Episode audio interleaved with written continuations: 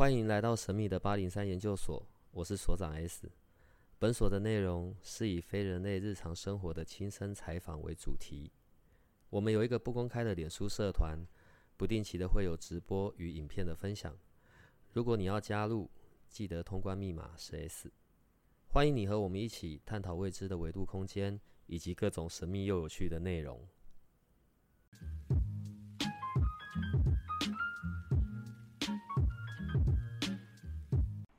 不管我们是去怎样的丧礼好了，然后可能老一辈的就会跟我们说，要身上带马草或者是榕树叶，这这两个是不一样的东西嘛，对不对？OK，好，我们带那个东西是要干嘛的？其实我这样子说哈，一般人去所谓的殡仪馆、哦墓地或者是纳古塔，一般人家认为比较具比较阴的地方来讲的话，哦长辈通常都会建议我们要带一个绿色的植物，一般来讲会以榕树啊、哦木木哇草这种东西来讲会比较适合。那这个说法是怎么来的呢？哦，其实是因为我们都知道哦，像榕树，人家常常会讲说榕树它会聚什么聚阴。所以榕树下，人家都会说，哎，容易聚阴在那边。那我们呢，长辈的想法其实很简单哈，他就是说，我们身上带着这个绿色的植物呢，它会聚阴嘛。所以我们去到那边之后呢，那些灵界的朋友，那些不好的东西呢，它就会附着在这个叶子上面，然后附着在这个绿色的植物上面。然后呢，当我们离开的时候，再把这个绿色的植物丢掉，东西就不会跟着我们回家了。哦，所以是借由这样的东西去移转。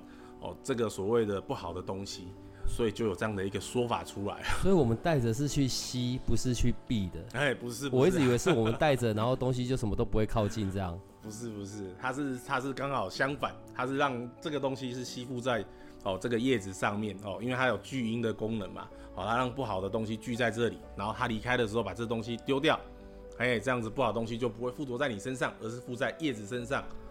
用这样的方式来所谓的趋吉避凶。好，听到我们的声音呢，就知道是我们的礼仪规划师 David 今天又来到我们这边。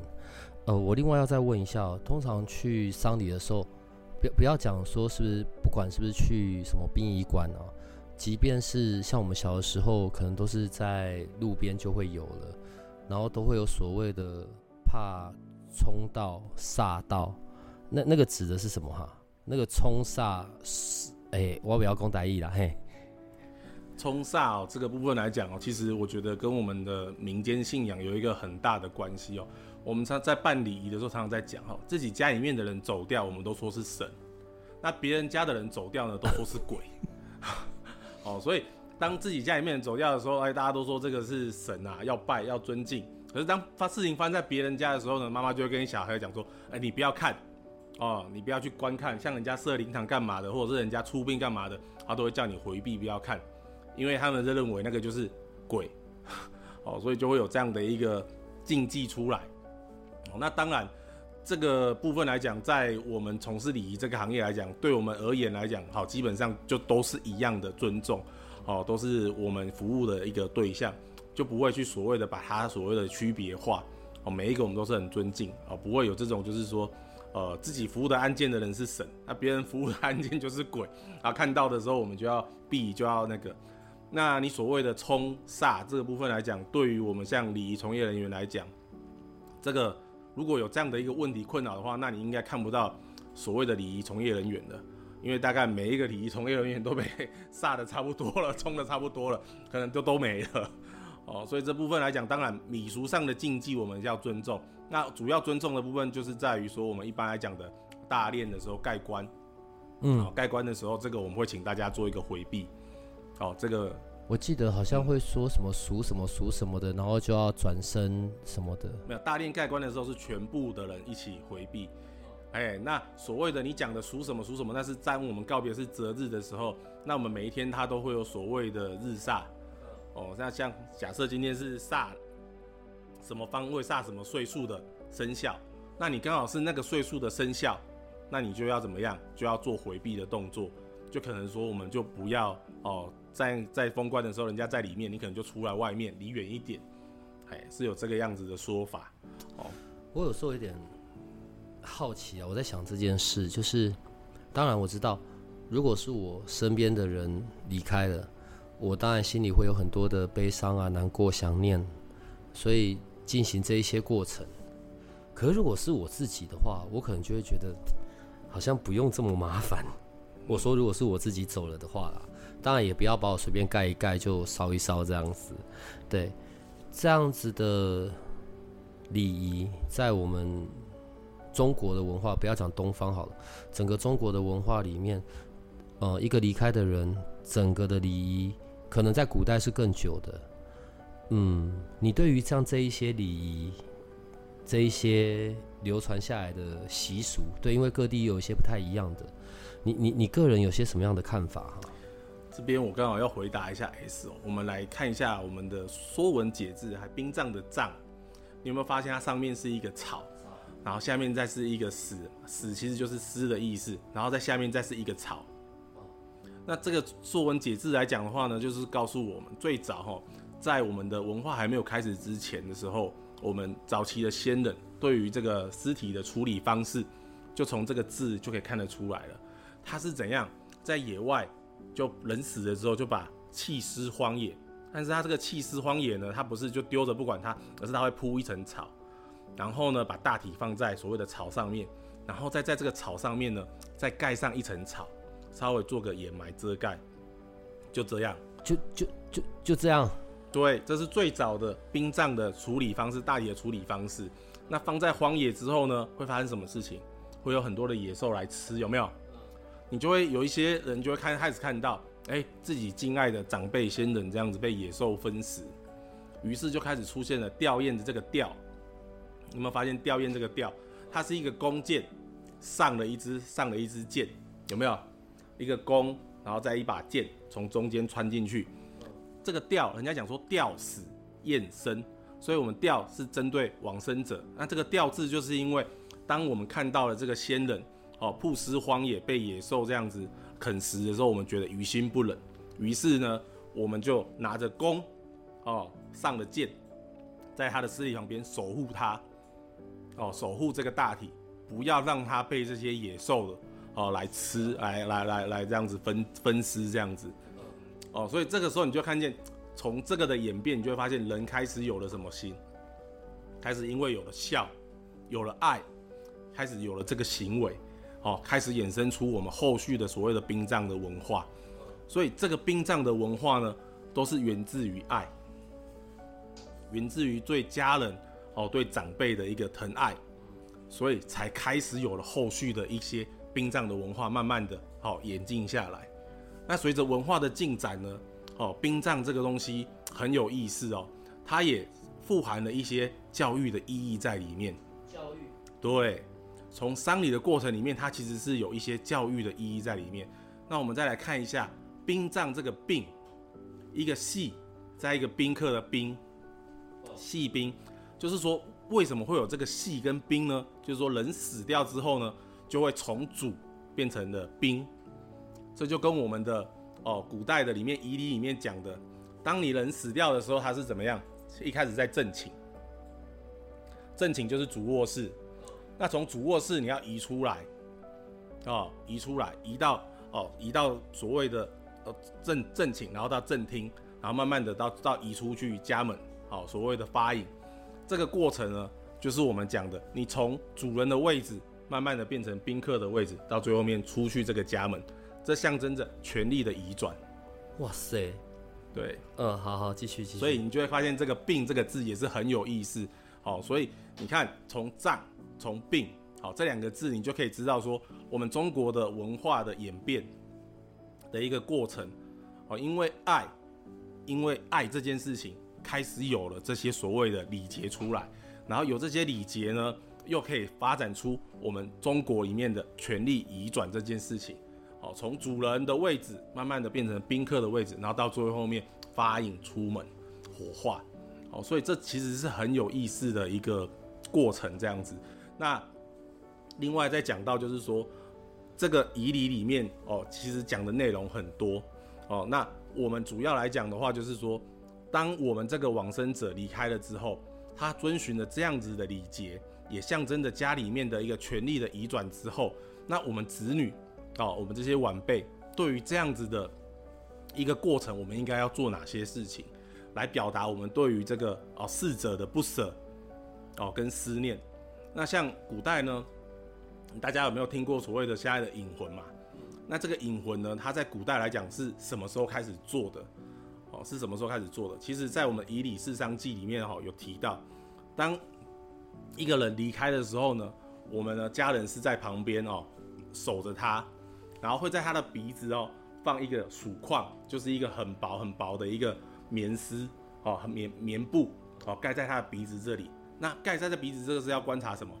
还有没有在呼吸？观察他还有没有在呼吸？对。那当他没有在呼吸的时候呢，我们就会做一个所谓的一个招魂的一个动作。那古代的招魂是怎么做的呢？他是拿着他的衣服，哦，拿着他的衣服，然后呢，这个是有规定的，一定是从我们东边的楼梯爬到屋顶上去，然后拿着衣服面北面北方，拿着他的衣服呢，大声的喊，好某某某快回来，哦某某快回来，喊完之后呢，沿着西边。哦，一定要沿着西边的楼梯哦，那个墙壁沿着西边的那个屋，从屋顶然后爬楼梯下来，然后把这个衣服呢，再盖在我们往生者身上，希望他可以怎么样，魂魄回来之后，他可以怎么样复生。哦，那所以一般来讲，我们像古代来讲的话，他们是对于这个亡者的这个死亡与否，其实是很重视的。他们什么时候才开始做所谓的后面的丧礼动作呢？其实是三天后。做了招魂的这一件事，对，盖了衣服，盖了衣服之后，等三天之后才可以做所谓的哦尊礼臣服哦，才进进入所谓的人真的回不来的这个阶段。哦，因为古代的医学比较没有那么发达哦，他们也是会有所谓的死而复生的事情，可能哦有偶尔也会发生哦，所以他们会等三天哦，确定没有了，我们再来后续的所谓的丧礼的阶段。好，那这个丧礼的演变其实从过去的历史这样子来读哈，其实你会发现哦，这些礼，所谓的礼是怎么样？礼是人制定出来的。那制定这些礼的原因是什么？因为爱，真的都是因为爱。哦，所以你说人走了，那我觉得我个人觉得简单就好了。但是对于我们往生的人啊，对于我们活着人来讲，它的意义是什么？我们常常在讲说殡葬吼，其实最重要的两个两个两个部分哦，一个叫做四体魄，奉祀的是四体啊，那个四体魄奉精神，这样奉体魄是精神啊，就是说我们就是要把这个大体处理好，然后跟把他的精神处理好。那他的精神就是所谓的排位的部分，哦，就是我们现在看到的排位，嘿，所以在这个部分就是说，这个人走掉之后，我们要很谨慎的去处理他的大体，去把他的大体处理好，安奉好。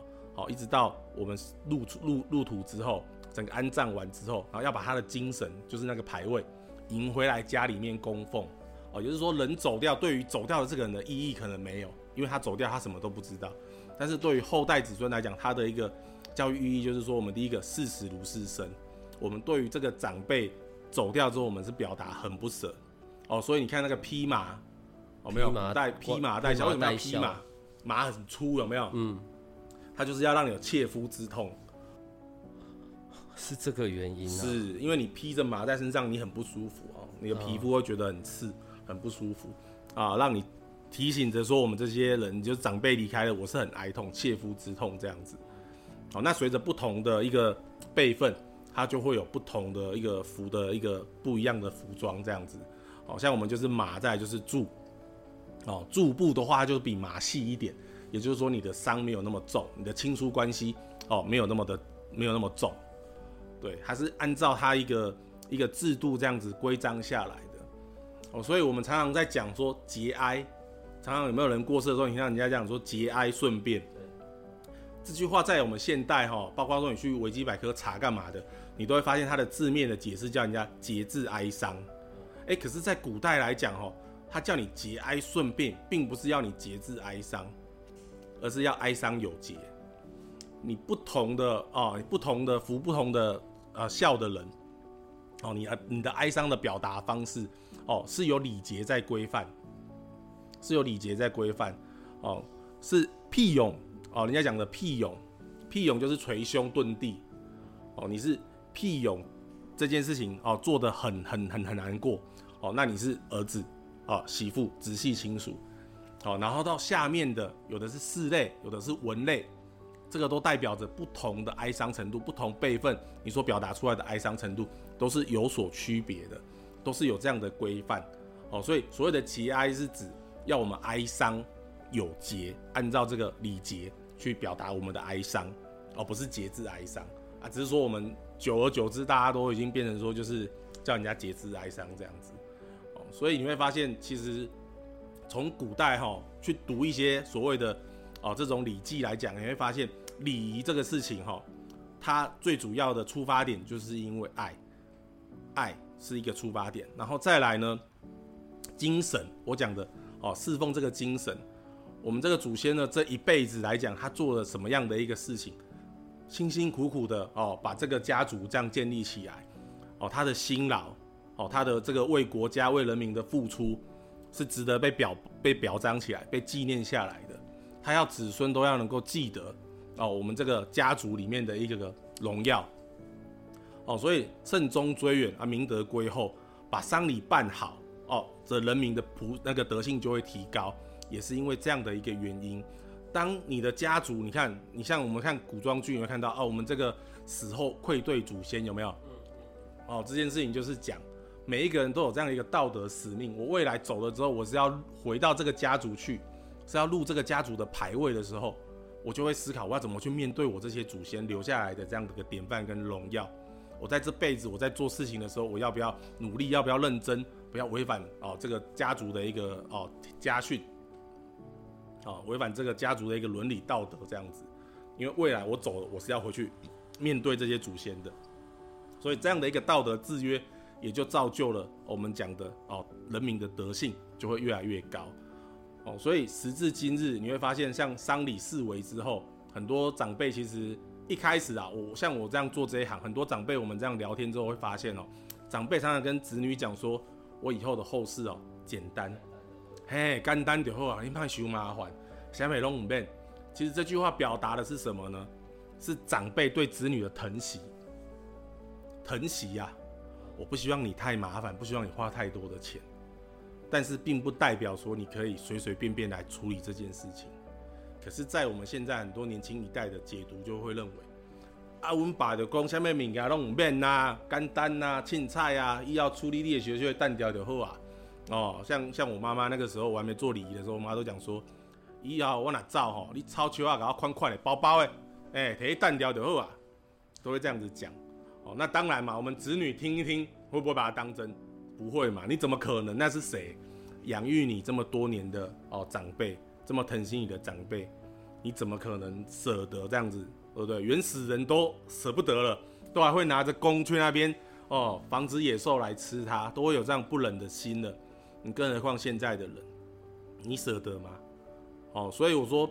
礼仪这部分来讲，哦，虽然说时至今日哦，很多简化的一个声音一直起来，但是站在不是说我一定是说啊，业者一定要做这些以礼仪来赚这些钱干嘛的，而是说我觉得人一个最初最最回到最原始的初心吧，你重不重视你这个长辈，对不对？你对他表达有没有机会让他对对长辈做一些表达？哦，像我们在做这行业，你会发现一件事情哦，对于。长辈的亏欠、亏欠呃愧疚感很深的哦，通常在最后面这个阶段是让他做一个一个弥补的机会哦，道歉、道歉、道爱、道别，在这个阶段，你只能靠这个礼仪这个阶段来让他去弥补心里面的一个遗憾哦，借由什么呢？借由我们现在的一些商业化的行为啊，例如说，我可能以前年轻的时候哦赚钱都不够自己花。那爸妈走的时候，我我觉得很亏欠他们，所以我会希望烧什么？烧库钱，烧纸扎，做一些心意上面的弥补，哦，希望能够尽点孝。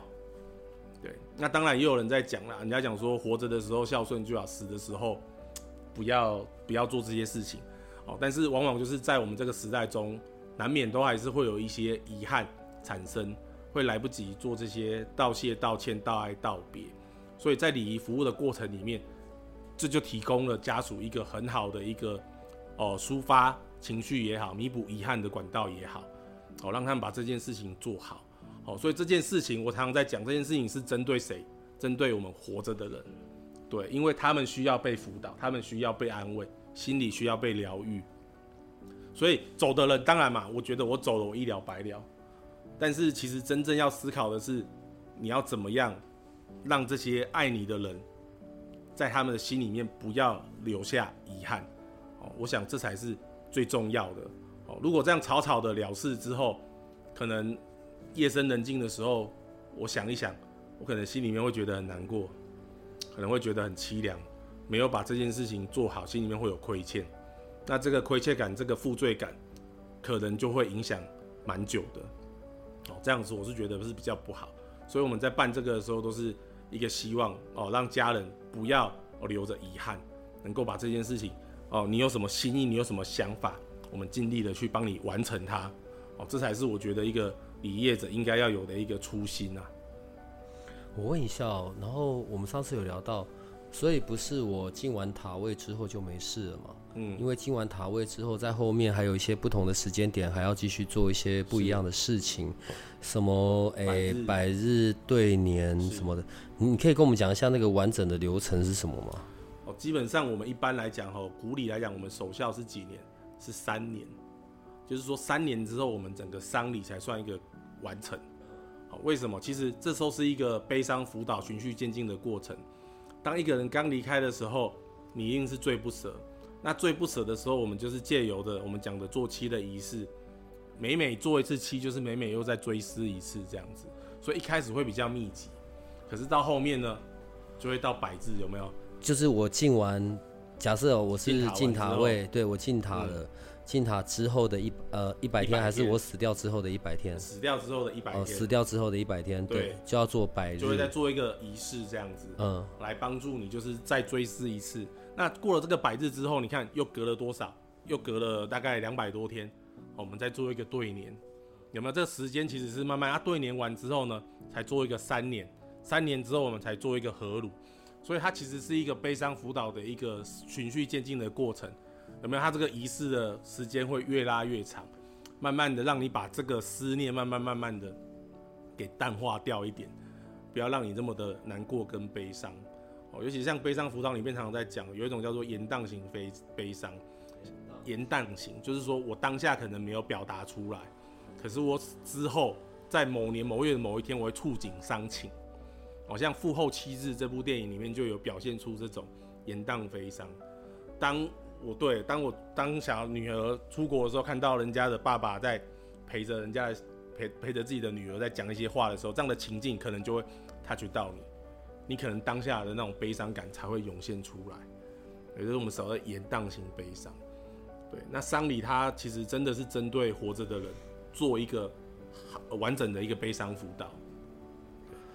呃，这这个部分是比较属于像，好像在我们台湾这边是这样。你你这么多年这么多场，你有遇过那一种西式的吗？有。好，那西式的就不会有这一些什么什么什么对联啊、百日啊、坐期就没有这些东西了。是没有。他们的他们的形式大概又会是什么样子的？像如果我们有看电影，你会看到像基督教养西式的中西式的告别式哦，他们都是轮流宾客，大家轮流上去讲。一些对于往生者怀念的一些话语，哦，其实这也是一种悲伤的辅导啦，就类似于说，像我们现在中式的丧礼，我们有都有在帮客户做所谓的追思影片，哦，追思影片，那也是，那借由着跟家人讨论这个亡者的生活的点点滴滴，过去的一些点点滴滴，也是在帮助这些家人慢慢的在做一些疗愈这样子，那借由最后面的一个影片的回顾。哦，跟西式宗教的哦，西式宗教他们在后面的时候会有每一个人上去讲，哦，讲说这个往生者他过去我是怎么跟他认识的，他的生平是怎么样，他是怎么样的一个为人。借由这些过程，第一个让来的宾客能够更加熟悉，再来让我们这些参与的子女，你可以明白说自己爸爸可能有些地方是你不知道的。像我有像我有遇过，就是说那个子女在告别式现场才发现说，有原来他爸有长期资助。一批弱势团体，那这些弱势团体的小孩哦，认就是我们讲的家福哦，这样子默默的捐钱，那这些事情是子女不知道，那是到告别式的时候，那些被他帮助过的那些小孩，通通都来到现场这样子来感谢他，哦，子女们才知道说，哇，原来爸爸之前省吃俭用啊，钱又没有存很多，到底去哪里？子女才明白，原来爸爸一直默默的在帮助着做这些事情。那子女当下得到这些人的反馈，其实是真的是觉得很感动了。那也觉得替爸爸，爸爸这样留下这样的事情，子女又觉得与有荣焉这样子。哦的啊，对，是骄傲的这样子。所以在西式的上面就不会有后面这一些呃流程上面要进行的法事，就是一直到可能他们也会是进塔位或者是入土为安的，就这样就结束了。这样是啊，只是说结束之后，他们一样会有做所谓的家庭的一个礼拜，就是说哦，在他的往生者的对年的时候、周年的时候，我们讲忌日的时候，哦，他们会家人会聚在一起，然后一样去做一个追思的动作。对，一样会有这样追思的一个行为，这样子啊，对，去缅怀。另外一个部分就是关于棺材，这个又是另外一个我很好奇的部分。呃，也参加过很多的丧礼啦，我是说从小到大，到到家里面也有长辈走。呃，先讲材质好了，对，有很贵的，有可能很便宜的，可是重点不是都是要烧掉吗？像棺材的部分，现在火化为主，都是所谓的西式火化棺呐。哦，那一般来讲，西式火化棺它都是环保材质啊，它的材质来讲比较轻，哦，它就是佛火化专用的。那一般来讲，我们像礼业者比较少啦，让家属在棺材这个部分去花钱做更添啊，因为我们都会跟家属讲，这就是要烧掉的东西。那除非有一种情况，就是我讲的那个在家里面就要打桶的。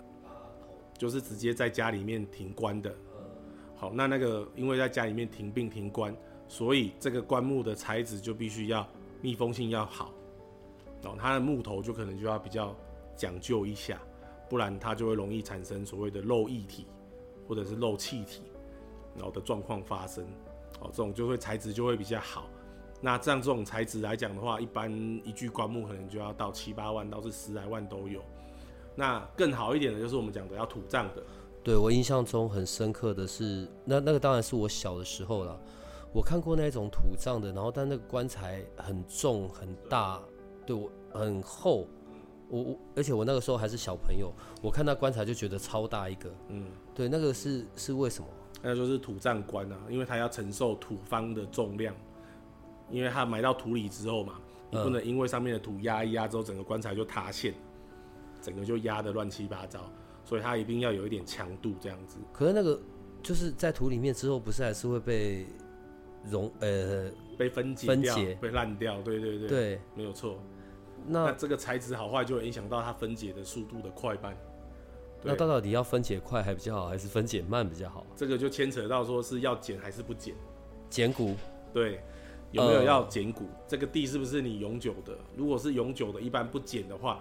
它棺材的材质就会选择比较好，像 Loki 那种就会选择比较好。不减的话，通常就会选择好一点的材质。不是不管怎么样，最终还是要剪骨，不是吗？没有啊，早期的土葬就是葬下去，有的都没有再剪的。哦，所以剪骨是因为用那块地的时间到了，要换人了。哎，就是轮葬。一般来讲，公墓来讲，七年就要剪骨。嗯，对，就要轮葬。嗯，原来是这样哦。对，材质就不会用到太好、太难分解的。对，所以如果是自己的地，就不需要有剪骨这件事。我以前一直以为是无论如何都要剪骨，没有，基本上可以不剪啊。就像西式这样子，有没有入土之后就一直到永永远远这样子？嗯，剪了骨出来之后，啊，就是直接放在金斗瓮里面。对，就。不需要再弄碎或是什么的嘛？就不会，通常不会弄碎的，就是捡起来就是完整的，就会放在金斗瓮里面。然后放在金头瓮里面之后，他们会在有两种方式，一种是他们有家族塔的话，就会请到家族塔里面去放。那另外一种方式就是会原地再葬回，再葬回去原来的地方。如果地是自己的，有的捡起来之后，他还会再葬回去原来的他自己的那一块墓地。对，这就是看捡或不捡。因为这个部分来讲，就有牵扯到我们讲的民间的说法，哦，一般要捡的这一派来讲是说，我们所谓会遇到怕硬尸，嗯，所以你要去剪，万一变硬尸，你可以提早发现，及早处理。因为如果变成了硬尸，好像就会说对后代子孙是不好的嘛。是，这个是蛮神奇的，这个我们在从业里面遇到不少次，真的有哦有硬尸的状况，而且通常都是客户哦，他们主动来讲。那客户会主动来讲，都是家里面已经发生了一些事情之后，那他们去外面寻求一些所谓的老师，那老师跟他们说，嗯，家里面的祖先有状况这样子，对，然后他们抱着半信半疑的心态来请我们去帮他做一个开关启决的动作，嗯，你们还会服务到开关这件事啊？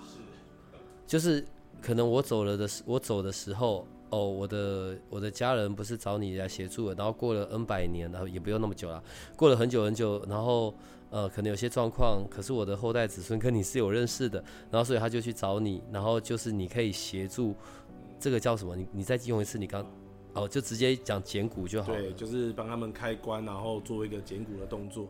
那开关的时候，基本上你就会发现它大体的一个腐败的情况可能就不如预期。那最夸张的就是很潮湿的墓地，哦，它可能长期积水、排水不良。那这个大体长期泡在水里面的情况之下，就会所谓的身体就会没有腐败之外，会呈现一个蜡白色的状态，那都会完整没有腐败。我们现在讲的这些都是你亲眼看过呀。呃，这个是亲身经历过的，对。那有的是身体有腐败，但是头部没有腐败，也有这种状况。你知道多久吗？你看到那个他入土呃这样多久？你说头部没腐败的那一个吗，对，还是身体没腐败的？你都讲吧。头部没腐败在没办法的那一个大这么分了概已经三。十年了，哈三十几年了。嗯，捡起来之后，头部是组织都还在，脸都还看得出来这样。脸是看不出来了啦，已经都已经就塌陷，但是你可以看到他的头颅的是完整的，那个组织都还在里面这样子啊。那个会剪是因为家人就是也被托梦这样子。呃，好，我们讲一讲这个部分吧，好不好？我觉得那个关于我们入殓，然后我们的身后事的东东西，我们今天先到这里。对，太悲伤了。但是接下来的又要变成恐怖的了，真的都会去跟家人托梦啊。就是如果自己的师生是一个在不太好的状态里面，嗯，这个托梦的有了啊，有的是家里面最直接反应就是家里面不平安呐、那不平安到他们直接去问老师嘛，那老师跟他们讲这样子，就是说家里面的祖先可能已经变成硬尸了。嗯，讲一些案例给我们听了，好不好？这个案例来讲哈，这个就是说像我刚刚讲的那个变成蜡白色的那个是在好像某个军人公墓吧，知名军人公墓。那因为他们所谓的一些军阶够高，他们都有配所谓的土葬夫妻位的的墓地给给这些所谓的军舰的后代这样子。那家人当然就是想说国家就有配了嘛，我们就直接放那边。但是那个地方呢很特别哦，它就算你平地都是晴晴空万里哦，可是你去到那边的时候，常常就是乌云、下雨、潮湿。那再加上这个是公家的墓地，它的排水其实是不好的、不 OK 的，所以就会长期因为潮湿又下雨，可能积水。那那个墓地它是有做棺木是整个去去开的时候，棺木是整个是已经移动了，也就是人家讲的浮棺，就是它水进去了，把棺木整个浮起来，所以它棺木已经是移动的状态了。哎、我有点不太懂哎、嗯，土葬了都是土，没有土葬有两种，一种是埋到土里面，一种是所谓的墓穴型。我刚刚讲那个就是用水泥有没有封的两个很大的一个墓穴的槽，然后把棺木直接放在那个墓穴槽里面这样子，然后再用石板盖上去。嗯，我不知道有这种。哎，有有有有这种的。啊，这种的话就是水进去之后就会把棺木整个抬升起来，这样棺木就会在里面乱移动。啊，那个长期大体泡在水里面，自然而然就不容易腐败，就会变成我们讲的硬尸这样子。对，这个如果有兴趣自己 Google 一下硬尸，应该会找到一些相关的一些资讯啦。对，那这个也是家人接连不平安之后，其实他们也蛮铁齿的啦。那是真的遇到状况之后，然后就透过外面人家介绍的老师去问事这样子，那人家老师就跟他说，哦，这个状况。那当然了，那老师科学一点的讲法是，你的先人跟你的 DNA 哦，跟你的磁场是有连结的，所以当他们过得不好，自然而然后代子孙也不会好。哦，这是比较科学的一种说法。那刚刚讲第二种托那个头颅那个，它是托梦。那托梦的部分来讲是，其实这个已经埋三十几年了。那他们托梦是因为，呃，就其中一个亲戚哦，一直梦到他跟他讲说他在这边很潮湿，很不舒服这样子。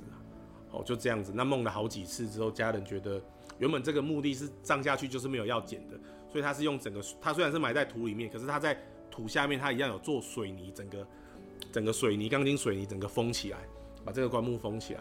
哦，所以我们当天把土挖开之后，哇，看到的是完整的一个水泥，所以还要把水泥敲开，把钢筋然后弄断，然后才有办法进去捡。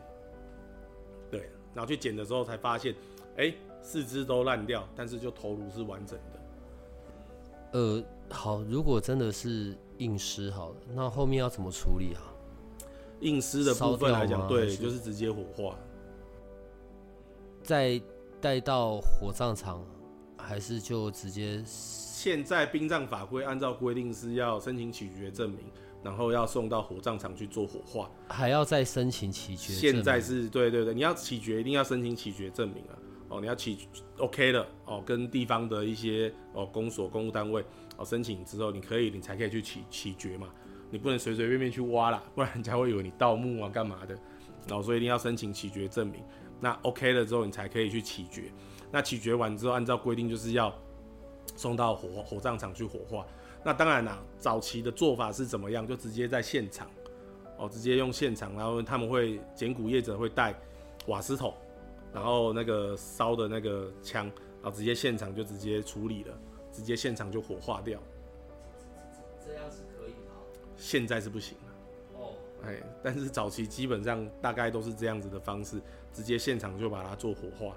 啊，那个味道，尤其是像硬尸来讲，现场烧的时候，那个气味是很难闻，很难闻。所以其实现在因为环保意识比较抬头了，再加上现在的墓其实都临近住宅区啊，哦，所以像这样的做法现在就比较不适合了。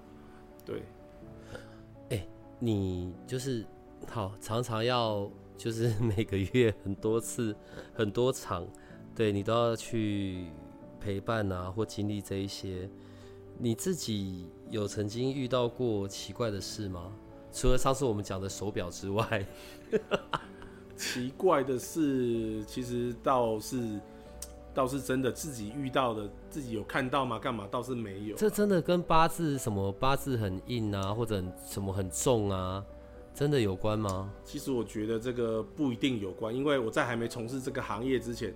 呃，在国外亲身有经历过灵异事件，就是亲眼有亲眼所见，然后跟着呃大学同学两个人，哦是完全亲身经历过，哦，所以我是完完全全可以明白那种感觉。可是做了礼仪这个行业之后，不晓得我觉得那个心情不一样吧，助人的心情会让我去那种地方心里面还是平静的，不会觉得害怕。但是呢。我个人虽然是这样讲，可是当去到有一些设计比较不好的地方，环境比较不好的地方，磁场上面来讲，还是会有一些不舒服的感受，会觉得人家讲的背后会觉得冷，会觉得毛，还是会有。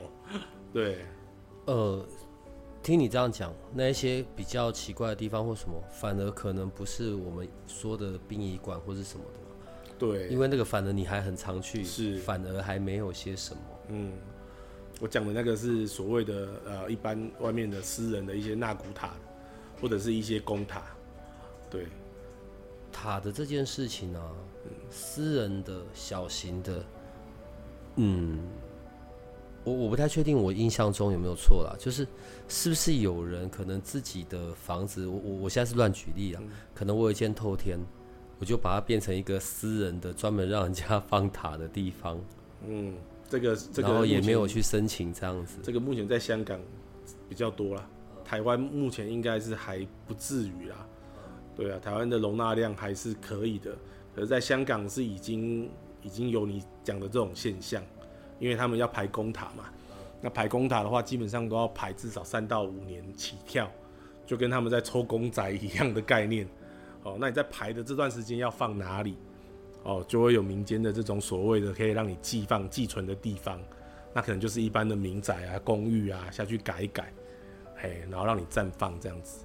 那也有一些人是直接就是放在家里，哦，像香港是有这样的一个状况。那台湾的话比较少了，我有我我有遇过客户是放在家里的啦，是真的先人已经火化完之后，他把骨灰罐两个放在客厅，然后用水果盘垫着这样子，然后下面放挂金，就这样放了两罐骨灰罐就在客厅这样子。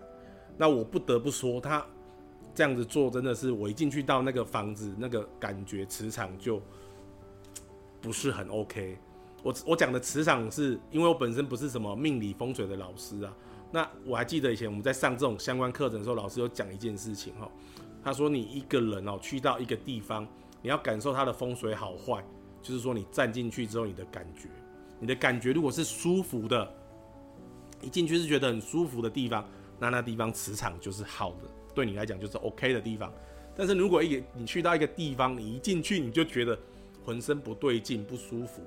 那那个地方就是不好的。他说最简单来讲是这个样子去判断，哦，所以后来我去买房子的时候，哎，也真真实实有这样的感受哈。你去看房子的时候，我相信有一些看房子的人也会有这样的经验。有些地方的格局啊、环境啊，你一进去你就觉得不舒服，可是有些地方你进去就觉得哇，好棒，好舒适。好，我觉得用这种感受来讲，那时候我去到那个家里面的时候，我的感受就是整个浑身不对劲。哦那当然，那个房子其实是很正常的一个透天处了。那他们当初是因为经费的问题，哦，没有经费，然后又不想要屈就外面的随便的宝塔，所以就暂时就把嗯放在家里面这样子。那后来他们能力预算够了，哦，他们就买环境好一点的地方，再把新人请过去这样子。哦，所以我那时候个人是觉得把这个放在家里面，我觉得对家里面的磁场。确确实实是真的会有影响，对。看过这么多分离的时候、分别的时候，对。然后，反正人生的毕业典礼嘛，除了哀伤之外，可能，嗯，当然还有一些未完成的事啊，还有一些后面要处理的活着的人，什么分遗产这些人间的琐事。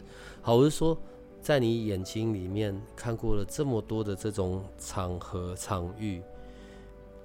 你觉得对你个人最有启发的，或者是会让你可以嗯拿来警惕自己的，会有些什么？我觉得就是人生要做好规划。这个规划就是我刚刚讲的哦，人生你活着的时候，你就要去预想这一天的到来，因为人家讲说生是偶然，死是必然，所以当你知道这件事情是一定会发生的时候。你会不会想要做一些什么去规划，还是说你是一个逃避跟消极的？就像我有遇过，就是长辈就是不愿谈论这个话题，那不想谈论这个话题的时候，他又是集权式的，家族里面的财产又全部都在他身上，那他要给谁也没讲。那这种状况走了之后，就会发生我们后面刚刚讲的争产的状况。哦，就子女之间就会为了这件事情，谁该拿多少，谁该分多少，开始吵架，甚至大打出手的。真的有啊，在路况的时候就打起来，师傅诵经诵到一半要去劝架，嗯，真的有，而且不是少啦，不少啦。那这些就是因为这些争议嘛。啊，我有时候觉得子呃长辈啦，疼惜子女，其实应该要做的事情，就是在活着的时候要把这些事情去做一些规划。包括说遗产的分割，包括预留税源，哦，这些东西都要去做一个清楚的一个规划，这样子才不会说到时候你一翻两瞪眼的时候，子女为了这些事情真的再也不相往来，甚至于上法院互相告来告去的都大有人在。我相信这件事情也不会是一个长辈乐见的。这其实对于走的人而言也是更情何以堪吧？对啊。嗯，我们最后用一个帮我解决、帮我解答我的疑惑的问题来做今天的结束。好了，对我觉得好了，因为我们今天在谈的还是关于我们的毕业典礼。虽然说可能我还是想要用一个比较轻松愉快的方式，对，但毕竟真的有点难度。好了，帮我回答一下关于首尾钱这件。阿妈走了之后，然后我们孙子每个人都有拿到一些硬币啊什么的，那个叫首尾钱，对不对？那个是它的习俗是什么样子的？然后那个首尾钱是可以拿来干嘛用的？嗯，首尾钱哦，我这边简单讲一下哦。一般有两种，一种是当这个人要断气的时候，我们会拿钞票哦装在红包袋子里面给他握着，这是第一种首尾钱。对，然后先让他握着。哦，像握着，有的人握个十万也有啦。哦，我真的有看过。不是那个钱，这这种第一种方式放在红包里面的，这钱是可以干嘛？这个也是发财金吗？这个也是一样，就是钱母的概念。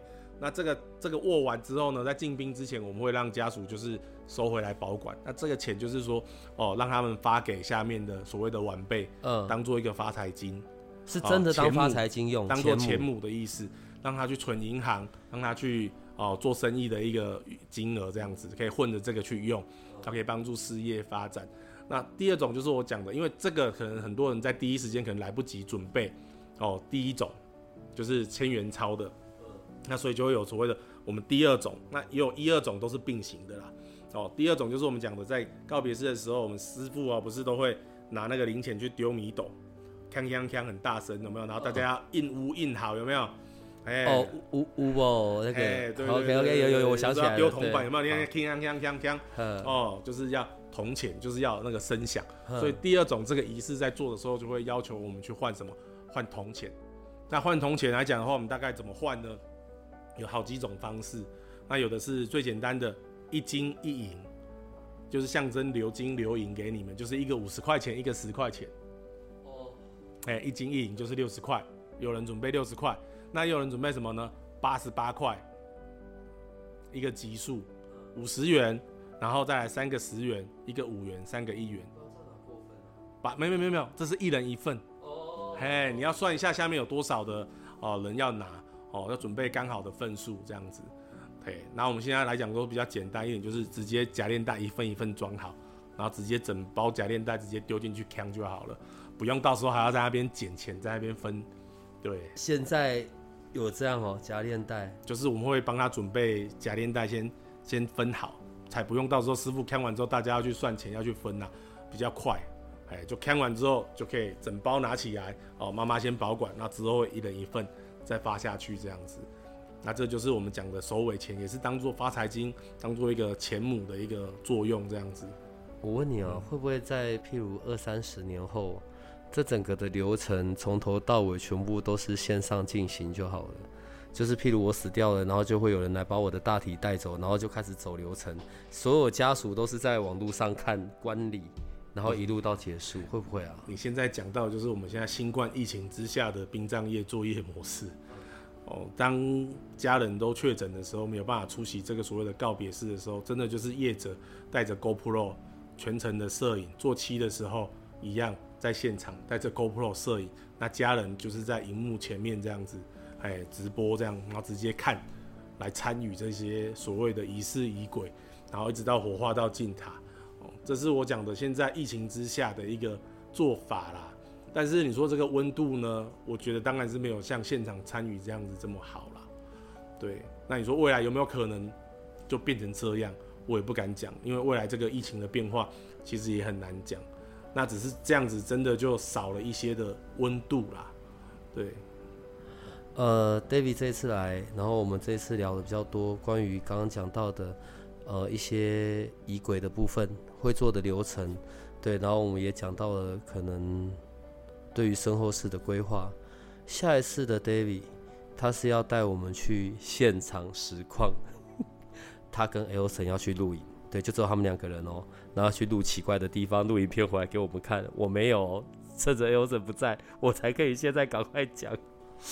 嗯，每一次在聊这些跟生死有关的，尤其是死后，因为死后的事我们其实不会知道了。对，但是刚刚在讲关于节哀顺变这件事情，有的时候在看，嗯，除了这些礼仪丧礼，我们可能。什么哭啊、跪啊之外的，倒不如还是趁着在活着的时间点，好好做好该做好的事吧。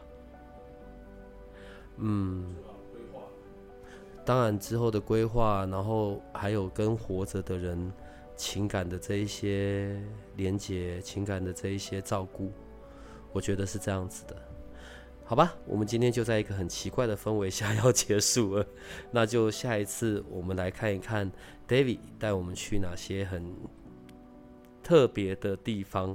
我们总算真的有机会去看到，可能呃所谓的很好的塔，跟很奇妙的、很奇怪，或者是风水很糟的塔的不一样，对不对？应该是说有些地方去了就是让你觉得舒服、心旷神怡，像去饭店一样。那有些地方就是你还没有进去，你可能站在门口，你已经觉得有点毛毛的、毛骨悚然的。对，我从来没有想到过这一天呢，就是原来我们真的要去出外景了。好吧，我们今天就到这边吧，可以跟我们的听众说拜拜了。好，各位听众再见，好，拜拜。如果你喜欢我们的节目，请多帮我们分享，并且鼓励订阅。让八零三研究所可以持续成为你探索灵能世界的另一只眼睛。